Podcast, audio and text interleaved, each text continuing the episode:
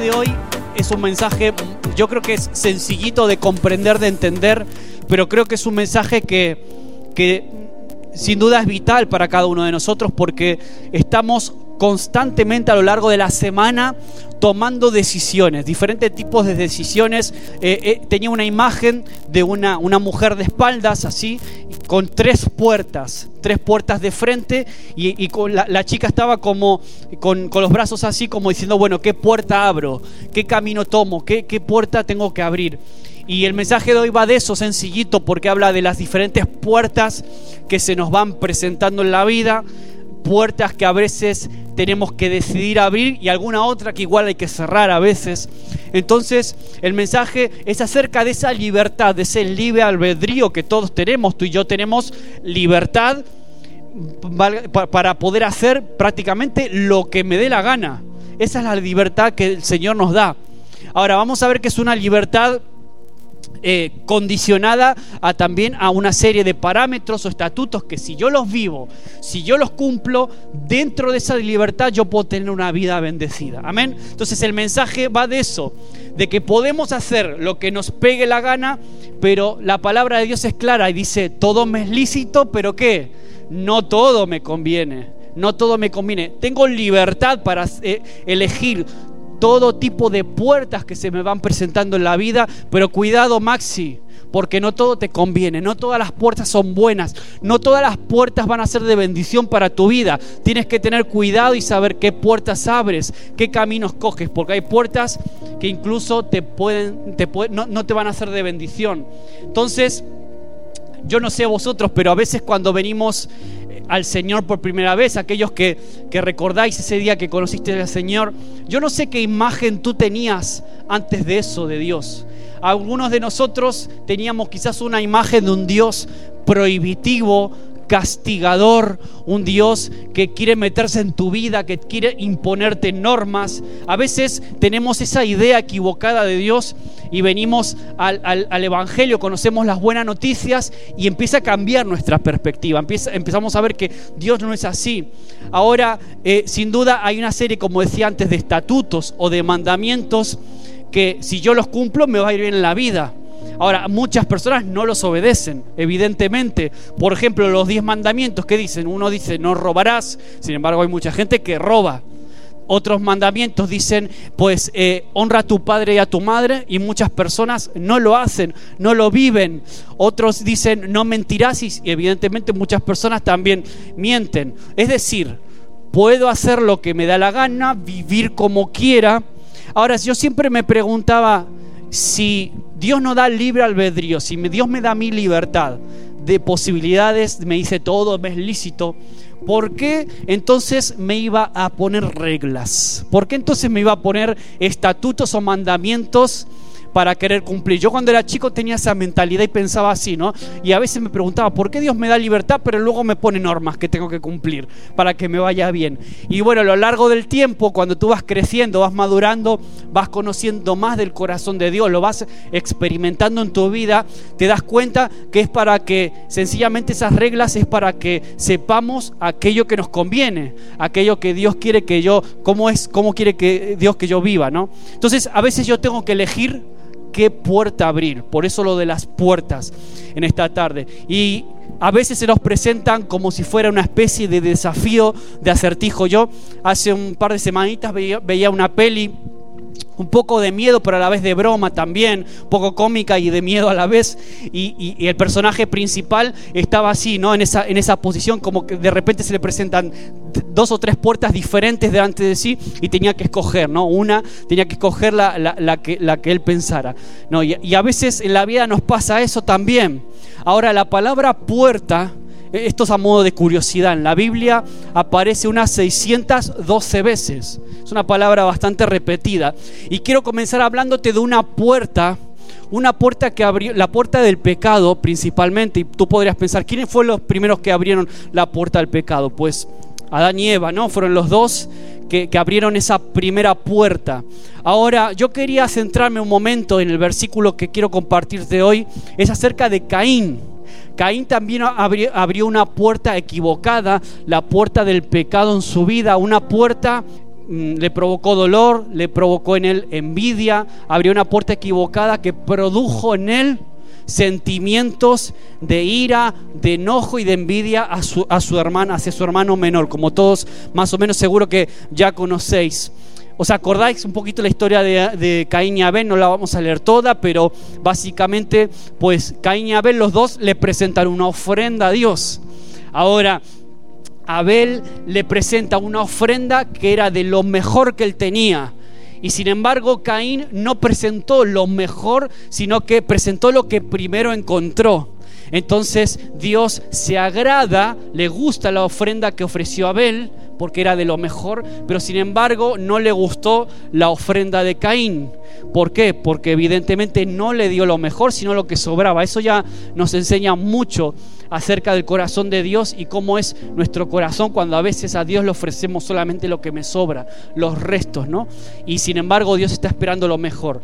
Esto provocó que Caín se enoje contra Dios, pero sobre todo se enojó hacia su hermano, descargó su bronca y su ira, su envidia hacia, hacia su hermano. Él decidió abrir esa puerta, esa puerta que provocó eso en su corazón.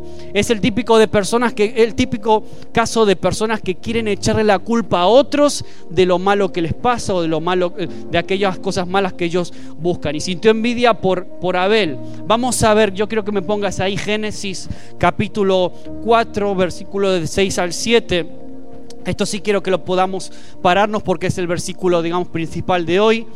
Eh, yo lo voy a leer en la nueva traducción viviente, que es, una, que es una traducción diferente a la que a lo mejor veis ahí. Génesis capítulo 4, versículos 6 y 7. Pero me gusta mucho porque habla de la idea esta de la puerta. ¿no? Le dice Dios a Caín, le dice, ¿por qué estás enojado? Preguntó el Señor a Caín. ¿Por qué te ves tan decaído? Serás aceptado si haces lo correcto, pero si te niegas a hacer lo correcto, entonces ten cuidado. Y yo subrayé esta, esta, esta parte. El pecado está a la puerta, le dice Dios a Caín. Está al acecho y ansioso por controlarte. Pecado está ansioso por querer controlar tu vida. Pero tú debes dominarlo y ser su amo.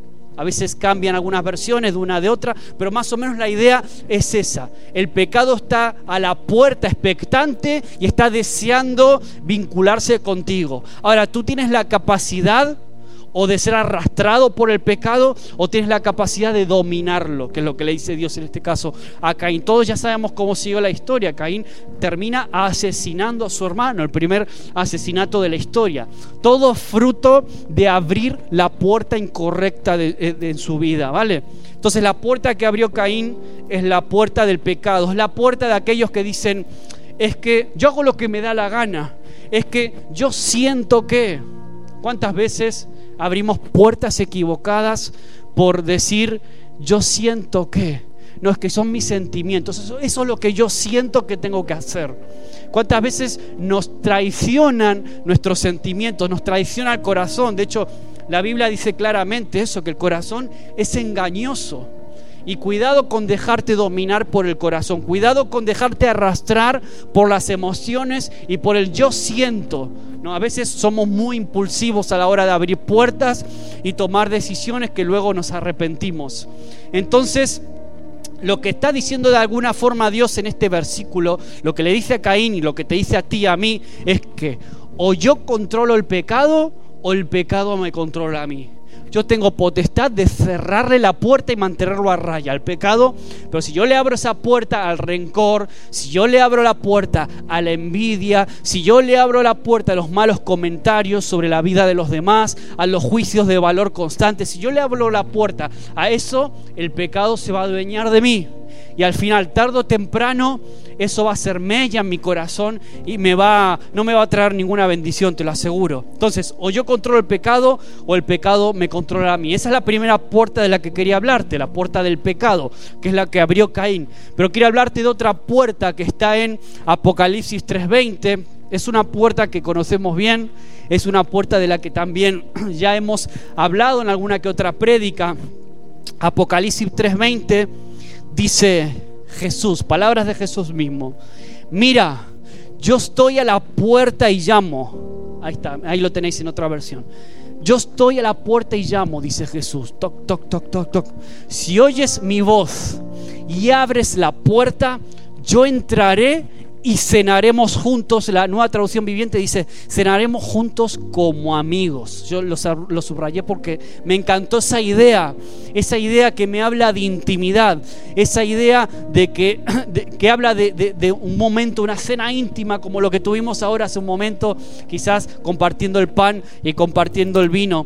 Ahora, detrás de esa puerta de la que estoy hablando está Jesús.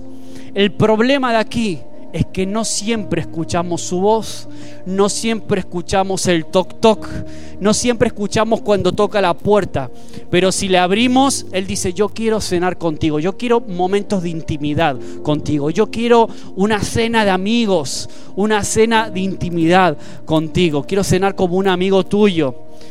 ¿Alguna vez te ha pasado que has ido a comer o a cenar con alguien por puro compromiso? ¿Te ha pasado que has ido a comer con alguien que no te apetecía nada comer con él o cenar y ha sido porque te tocaba ir y estás con cara larga, te sientas ahí? Tu cuerpo está presente ahí, pero tu mente está, a ti te gustaría estar en la China, ¿no? Te gustaría estar en otro lado. A veces pasa, en, este, en este caso es todo lo contrario, ¿no? Eso es lo que Jesús quiere tener conmigo, un encuentro personal.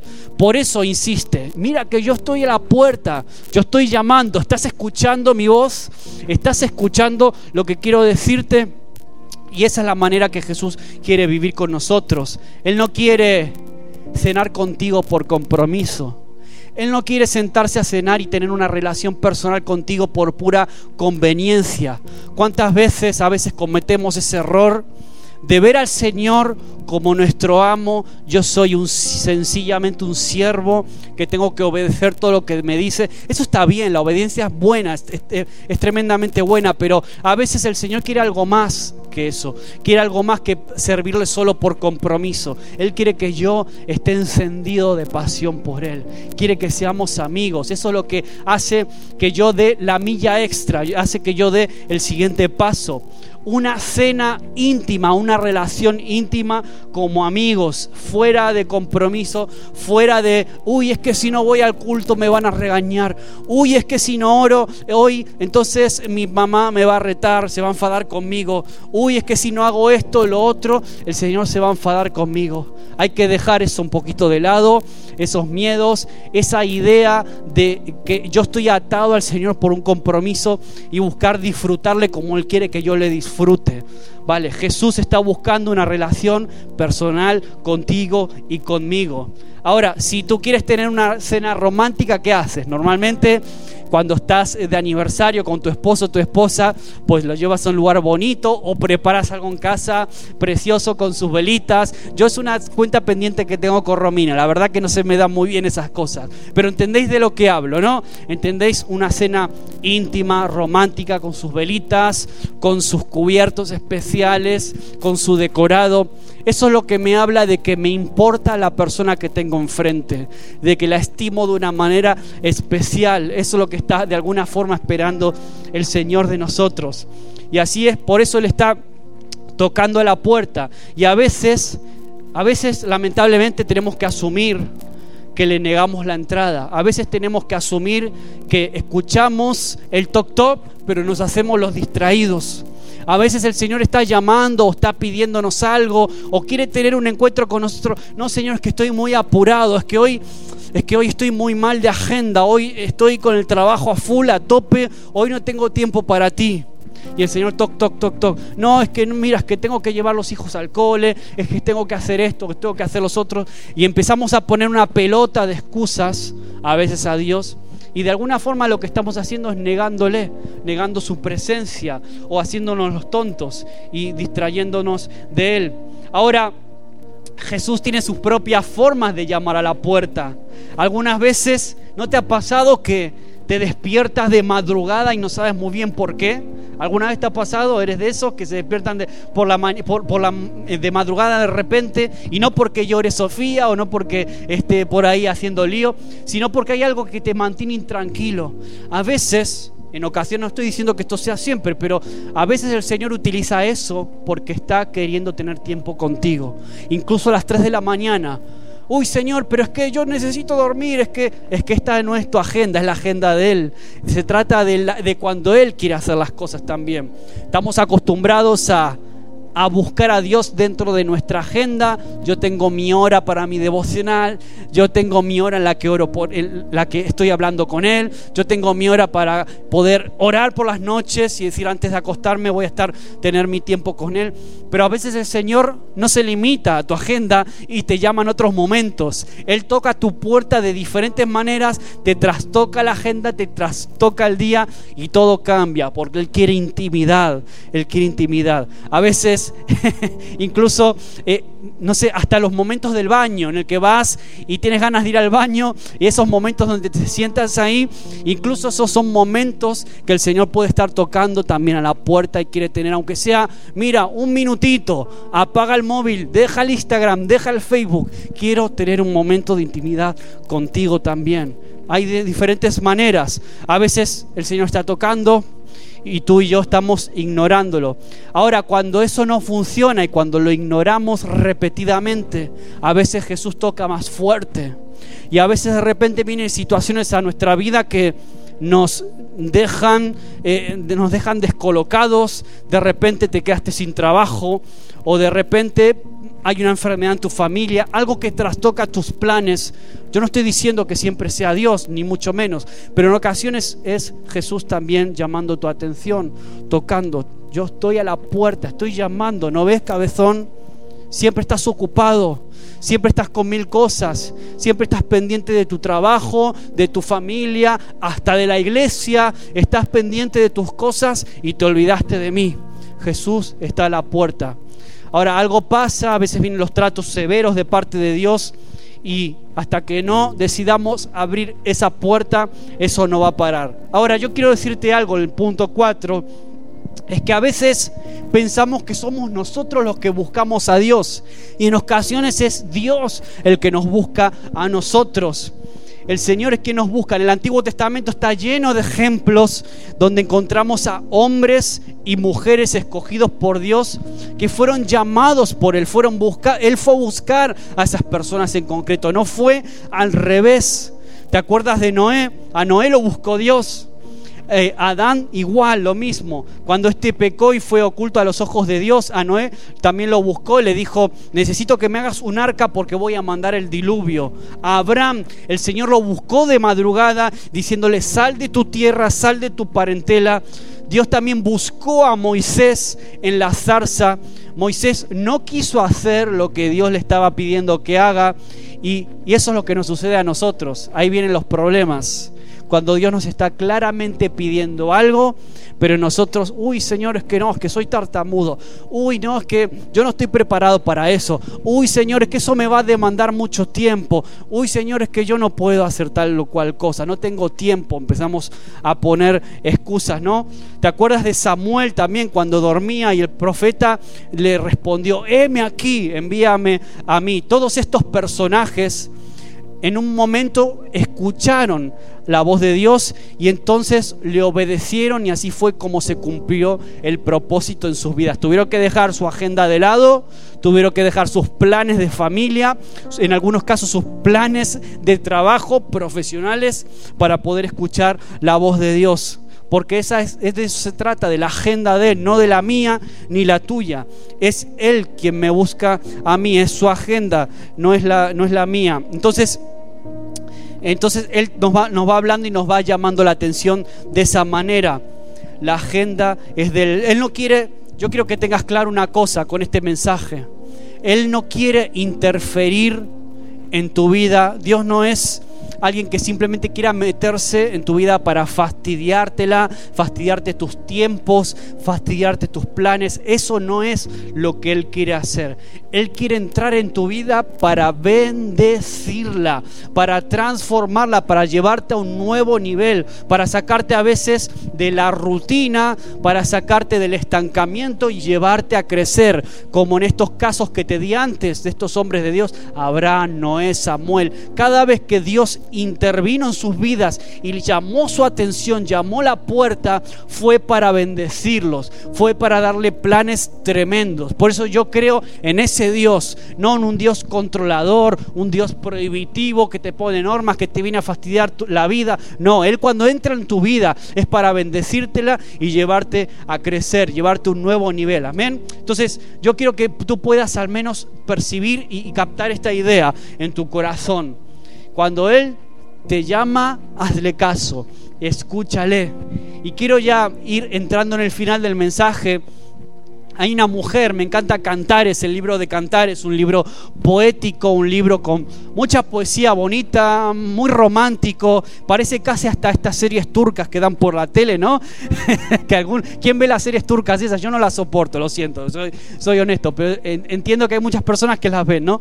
Y el libro de Cantares me recuerda un poco a eso, porque hay mucho de eso. De hecho, vamos a ver ahora algo interesante acerca de una mujer que estaba esperando a su marido, estaba esperando a su amado. Y esta mujer se va a dormir, se acuesta, pero se acuesta con la idea de que está deseando que su amado venga junto con ella, ¿no? Entonces vamos a ver lo que dice Cantares capítulo 5, versículo 2. Vamos a ir, vamos a leer del, del 2 al 4 o al 5, pero vamos a ir viendo poquito a poco, versículo a versículo, a ver qué nos dice. Dice esta mujer, yo dormía pero mi corazón estaba atento. Y cuando oí que mi amante, mi marido, ¿no? tocaba a la puerta y llamaba y decía, ábreme, tesoro mío, amada mía, mi paloma, mi mujer. ¿Te, imaginas que yo llegue a casa y te diga eso? mi paloma, mi mujer perfecta. Mi cabeza está empapada de rocío, mi cabello con la humedad de la noche. El hombre estaba seguramente pringado, todo mojado y quería entrar a casa de una vez y utiliza este lenguaje tan, tan, tan poético, tan bonito, ¿no? Para referirse. Es decir, el marido está llamando y quiere entrar a su casa y la mujer está durmiendo, pero con su corazón expectante porque estaba deseando que llegue este hombre. Entonces, curiosamente, en este versículo, otra vez se menciona una puerta. ¿Alguna vez le has pedido a Dios, Señor, revélate en mi vida? Por lo menos háblame en un sueño. Necesito que me des una respuesta ante tal o cual problema, ante tal o cual situación. No sé qué puerta abrir, necesito que me lo digas. Estoy expectante porque sé que me vas a hablar. Así se acostó esta mujer con, esa, con ese corazón, ese deseo de escuchar la voz de su marido. Ahora vamos a ver lo que dice en el versículo 3. Llegó el amado y dice, pero yo le respondí, mira lo que respondió la mujer me he quitado el vestido. ¿Por qué iba a vestirme otra vez? Estaba tan calentita dentro de la cama. ¿Por qué se iba a levantar? Iba a abrir la puerta. ¿Por qué otra vez vestirme, ponerme la bata, ponerme el pijama y todo? ¿Por qué debería vestirme otra vez? He lavado mis pies. ¿Por qué debería ensuciarlos, no? Entonces la mujer estaba deseosa de, que, de encontrarse con su marido, pero no le apetecía levantarse a abrir la puerta, ¿vale? Básicamente es eso lo que sucedía. ¿Cómo me voy a levantar de nuevo? Pero no era que no estabas, estabas esperando a tu amado, no era que estabas esperando a tu marido y entonces empieza a excusarse. Y eso es lo que a veces hacemos nosotros. Estamos deseando que el Señor nos hable, pero cuando el amado llega y toca la puerta, empezamos a poner excusas. Uy, es que ahora no tengo tantas ganitas. Uy, es que ahora no tengo tantas ganas de abrir. Uy, uy. Empezamos a, no, es que Señor, es que hoy estoy cansado. Hoy es que hoy trabajé mucho, es que hoy eh, hice muchas cosas. Hoy he hecho miles de cosas durante el día. Estoy cansado, tengo cosas que hacer. Dame una oportunidad. Mira, en otro momento, Dios. En otro momento me levanto y te abro la puerta. Ahora, Él quiere pasar tiempo contigo. Está respondiendo a tu petición. Ahora, a veces una cosa es lo que sentimos y otras veces es lo que hacemos. Por eso a veces se produce esa incongruencia. Pero, pero muchacha, ¿quieres a tu esposo o no lo quieres? Estás diciendo que anhelas que él venga y encontrarte con él, pero cuando él llama a la puerta estás dormida en la cama y no quieres ni cambiarte para abrirle la puerta. ¿Qué agenda es la que quieres? ¿Es la tuya? ¿Es la de Dios? Entonces tú decides si abres o no la puerta, ¿no? Tú decides si haces lo que Dios te está pidiendo. Vamos a ver lo que hizo en el versículo siguiente, en el versículo 4.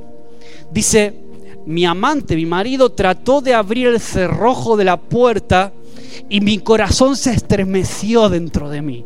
Dice que escuchó el ruido de la, del cerrojo, de la cerradura, y dice que sintió como ese placer, ay, está por entrar, ay, cuando venga conmigo, ¿no? La mujer estaba emocionada. ¿Cuántas veces nos pasa igual? sentimos la presencia de Dios que está ahí, escuchamos el ruido, sentimos que la presencia está en ese lugar, en ese culto, en ese evento, en ese tiempo de intimidad, pero a la hora de la verdad, uy, me echo para atrás. Si tengo un sentimiento, emociones, pero si esas emociones no me llevan a levantarme de la cama, ponerme la ropa y abrirle al amado, entonces esa emoción, sabes, es algo muy bonito, pero no sirve absolutamente de nada. O sea que le gustó a esta mujer, escuchó el ruido de la puerta y le gustó muchísimo. Se sintió bien, se sintió especial en ese momento. Nos gusta esos momentos de, donde sentimos la presencia de Dios ahí. Pero eso no es suficiente porque no se trata de emociones. Se trata también a veces de actos y de hacer lo que Dios nos está llamando a hacer. Ahora, te estás conformando con una emoción. A veces somos y somos personas que nos conformamos y nos quedamos con experiencias emocionales, pero que no nos llevan a tomar decisiones prácticas en nuestra vida. Y es como que nos quedamos a medio camino y luego nos preguntamos, pero ¿por qué Dios si yo derramé tantas lágrimas por ti, estaba escuchando tu voz, me emocioné y esto y lo otro, pero si no te levantaste de la cama y si no tomaste la decisión de dejar tal o cual pecado, si no tomaste la decisión concreta de hacer tal o cual cosa, entonces ¿qué quieres? Te has quedado a medias. Entonces mira lo que, lo que dice, porque a veces Dios sigue tocando, sigue insistiendo. Dice el siguiente versículo, el, el versículo 5 Dice, salté, la mujer entonces en ese momento tomó la decisión, salté para abrirle la puerta a mi amor y mis manos destilaron perfume, mis dedos goteaban preciosa mirra mientras yo corría al pasador. Qué bonito, ¿no? Como una serie turca de esas. ¿eh? Entonces la mujer se levanta emocionada, ya ahí toma la decisión de ir a abrirle y a abrir la puerta y dice que destilaban sus manos perfumes y demás, ¿no? Entonces el Señor está tocando. Ahora mira lo que pasó porque esto es una representación de la presencia de Dios. La mirra, ese olor fragante, el perfume, representan la presencia de Dios. Y ella sin duda sintió que el, amado estaba detrás de la puerta. Ahora mira lo que pasó en el siguiente, el versículo 6. Le abría a mi amado, pero ¿sabes qué? Él ya se había ido. Se me desplomó el corazón. Lo busqué, pero no pude encontrarlo lo llamé, pero no tuve respuesta. Esta mujer llegó tarde. Esta mujer cuando se levantó de la cama, cuando decidió vestirse e ir a abrirle a su esposo, cuando acudió a la llamada del Señor, cuando llegó ya era tarde, porque no abrió en su respectivo momento. Una puerta solamente lo separaba una puerta nada más la separaba esta mujer de su esposo. Y sin embargo se quedó sin nada por llegar tarde. Ahora, ¿cuántas veces nos pasa a nosotros algo parecido? ¿Cuántas veces nos sucede que le tenemos miedo al compromiso? Le tenemos miedo a abrirle la puerta al Señor y que nos pida algo que quizás a nosotros nos parezca muy caro, muy difícil de cumplir, muy difícil de obedecer. Y cuando decides dar ese paso de fe, al final ya es tarde, al final ya pasó el tren, ya pasó la oportunidad, ya es tarde. Yo espero que hoy no sea así para ti. Yo no sé si Dios te está llamando a algo, no sé si está el Señor del otro lado de la puerta y quizás lleva mucho tiempo haciendo toc toc toc, toc. Quizás, y tú, es que hoy trabajo, es que hoy tengo, hoy tengo que cuidar de mis hijos, es que hoy tengo esto, tengo lo otro, es que mira la iglesia, es que mira no sé qué. Y empezamos a poner una bola de excusas, empezamos a poner, y cuando queremos reaccionar, cuando le queremos decir, sí, Señor, ahora sí que puedo, ahora estoy disponible, ahí de repente el Señor se fue, la oportunidad se fue, porque llegamos tarde. Por eso el mensaje de hoy es, están tocando la puerta. Está el Señor tocando la puerta y quiere tener, sentarse contigo, quiere tener intimidad, quiere ser de verdad tu amigo. Así que yo quiero que te pongas de pie un momento. Le voy a pedir a Roberto que pueda pasar. a Gladys, a Fabio. Yo no sé qué te está pidiendo hoy el Señor. No sé qué, quizás si está tocando la puerta de tu vida y a lo mejor llevas un tiempito que es como que pones excusas, es que, oh, es que hace mucho frío, es que estoy muy agustito aquí en la cama como esta mujer, es que ¿por qué vestirme? Ay, ¿por qué ponerme otra vez el pijama, el pantalón? ¿Por qué? ¿Por qué? Con lo agustito que estoy aquí en la comodidad de mi casa, en la comodidad de mi rutina. ¿Por qué, Señor? ¿Por qué comprometerme? ¿Por qué más? ¿Por qué quieres más de mí? Y te quiero decir algo, Israel en su momento rechazó tener una conexión sacerdotal con Dios, es decir, ser íntimos de Él, ser amigos de Dios. Ellos prefirieron tener un profeta, tener a otro que les dijera lo que tenían que hacer. Por eso el Señor hoy te llama a ti y a mí, que somos su iglesia, una iglesia de sacerdotes, de reyes, una nación santa, de personas que tienen intimidad con Él personas que están dispuestas a pagar algún, el precio con sus propias vidas, el, precio de su tiempo, el precio a veces de la comodidad, el precio del qué dirán, el precio de nuestras propias vidas, de nuestros recursos, entregarlo todo a Él. Pero te voy a decir algo, cuando Dios entra, cuando le abres la puerta al Señor y Dios entra a cenar contigo, yo te aseguro que Él no viene a molestarte ni a interferir en tus planes ni en tu vida. Él viene a bendecirte, sin lugar a dudas. Sin lugar a dudas, Él quiere bendecirte tu vida y llevarte a un nuevo tiempo, a un nuevo nivel. Dios está buscando verdaderos adoradores íntimos. Es decir, que Él pueda decir hoy, mira, es que me amas tanto, me amas tanto que ya no te veo como un siervo, te veo como un amigo. ¿Te imaginas que Dios diga eso de ti, de mí? yo quiero cenar contigo, quiero compartir mis sueños contigo. Quizás el Señor hoy quiere estar tocando la puerta y te dice, yo es que tengo sueños más grandes que los que tú tienes. Tú estás pensando simplemente en un, en un trabajo, estás pensando en un futuro profesional, pero yo tengo un sueño que es mucho más que eso para tu vida. Yo tengo un sueño que se llama familia. Yo tengo un sueño que se llama ministerio. Yo quizás tengo un sueño, se puede llamar de mil formas. Ahora, yo estoy a la puerta y llamo. Si alguno oye mi voz y me abre la puerta, yo voy a entrar y voy a cenar con él y él conmigo, como amigos. Yo estoy a la puerta y llamo. Así que quizás hoy sea una oportunidad de disfrutar del Señor. Hasta ahora veías a Dios como un amo al que hay que servir por puro compromiso.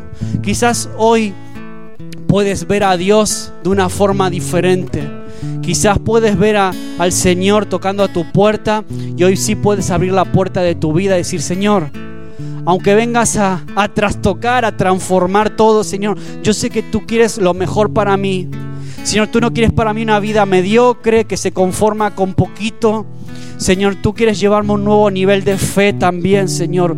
Tú quieres llevarme un nuevo nivel de fe donde pueda también no solamente afectar a mi familia, a transformar también mi entorno, a mi lugar de trabajo, Señor. Tú tienes un llamado único y tremendo, grande para mi vida, Señor. Y por eso hoy te digo, aquí estoy, con manos alzadas, vengo Señor, quiero que entres en mi vida, quiero tener intimidad contigo, Señor. No quiero ser un solo un siervo, quiero ser un amigo tuyo, Señor. Hoy, hoy estoy en este día aquí y quiero derramar mi corazón delante de ti. Quiero cenar contigo, Señor. Quiero disfrutar de tu presencia. No quiero simplemente conformarme con emociones. Señor, quiero una experiencia que de verdad me transforme. Quiero una experiencia que de verdad también cambie mis valores, mis decisiones, mi manera de hablar, mi manera de pensar. Todo eso lo quiero para, para mi vida, Señor. Quiero servirte por el resto de mis días. Aquí estoy. Si hay alguien aquí que todavía nunca tomó la decisión de abrirle la puerta a Jesús por primera vez en tu vida. Si hay alguien aquí que todavía no tomó la decisión más importante de su vida, no te vayas hoy, no dejes pasar este día. Si a lo mejor estás viendo este vídeo, escuchando este mensaje, no lo dejes, no te vayas, no sigas haciendo otra cosa si antes no le abriste la puerta de tu corazón. Y puedes hacerlo de una forma muy sencilla diciéndole a Jesús, Señor, te entrego todo lo que soy, como decía esta canción. Quiero seguirte a ti por el resto de mis días, no por compromiso, sino por convicción de que tú eres lo mejor para mi vida. Yo creo que Jesús murió en la cruz por mis pecados. Yo creo que Jesús murió en la cruz para traerme una nueva vida. Y esa nueva vida yo quiero vivirla. Puedes decirle eso si nunca lo has hecho hasta ahora, si lo has hecho por primera vez. Puedes decírmelo, yo quiero celebrar contigo, quiero orar por, por ti si has hecho este y has dado este paso por primera vez. Y al resto nada, pues que Dios bendiga tu vida. Yo espero que puedas escoger la puerta correcta cada vez que tengas por delante decisiones fundamentales y trascendentales y que siempre puedas elegir la puerta que te acerque más al Señor. Amén.